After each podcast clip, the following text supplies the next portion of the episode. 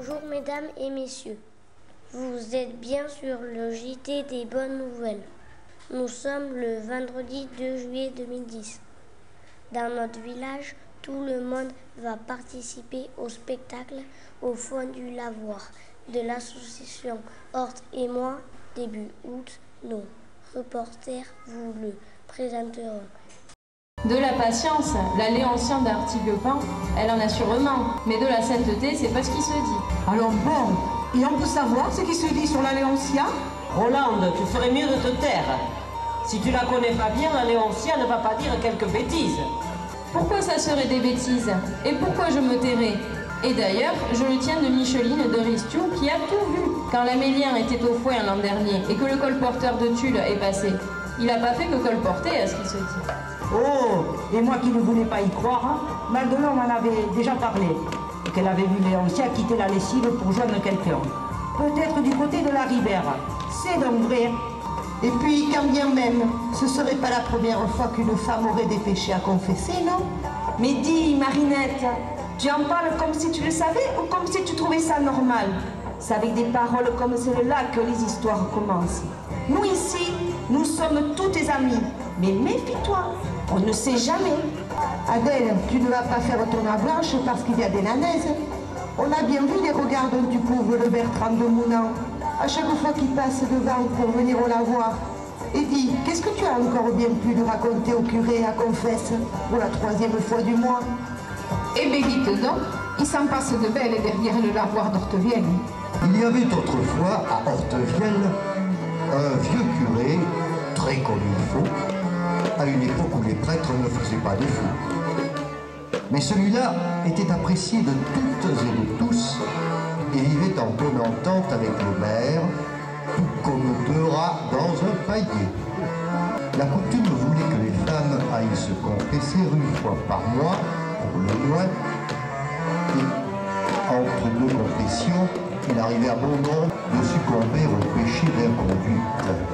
Le prêtre s'était lassé d'entendre ces sornettes et il avait conseillé qu'on lui avoue Mon père, j'ai chuté dans le lavoir une fois, deux fois, ou plus, si telle était la vérité.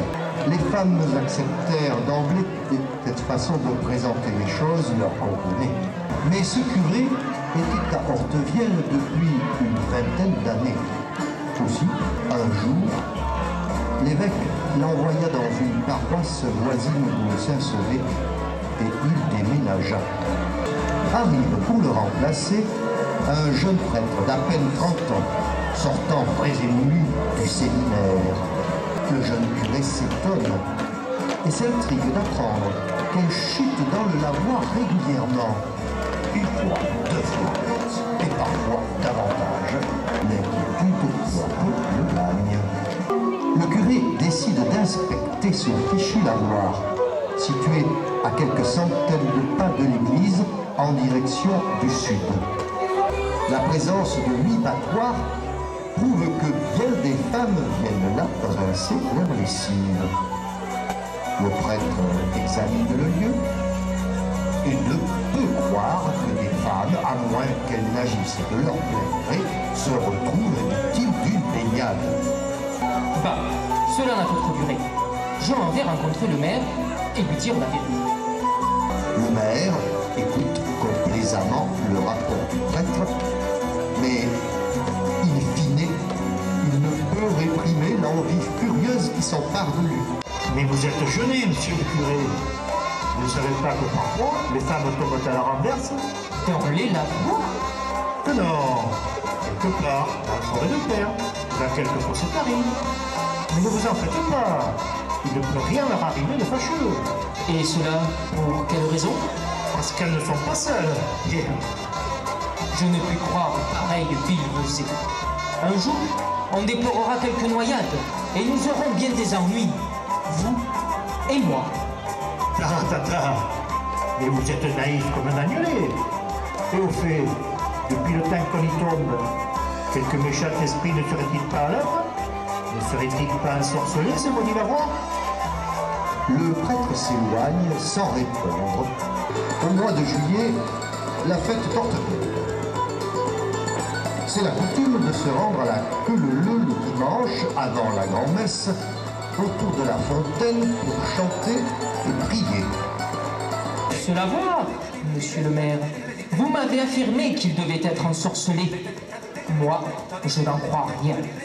Mais je sais que des femmes parfois ont chuté dedans.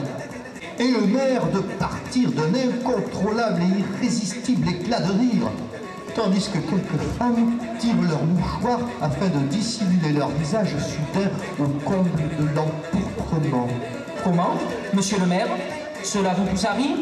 Mais certainement ignorez-vous que votre dame, elle aussi, est tombée, la tête la première dans ce lavoir, et cela bien des fois. Le maire s'effondre alors. Et défaille en syncope, si fortement que l'on s'empresse de guérir un médecin, accablé de honte et chagrin. Il aurait, depuis, vendu terre et quitté demeure, pour émigrer loin, très loin, dit-on, vers un pays où il n'existe pas de la voie. Merci mesdames et messieurs d'avoir suivi notre journal.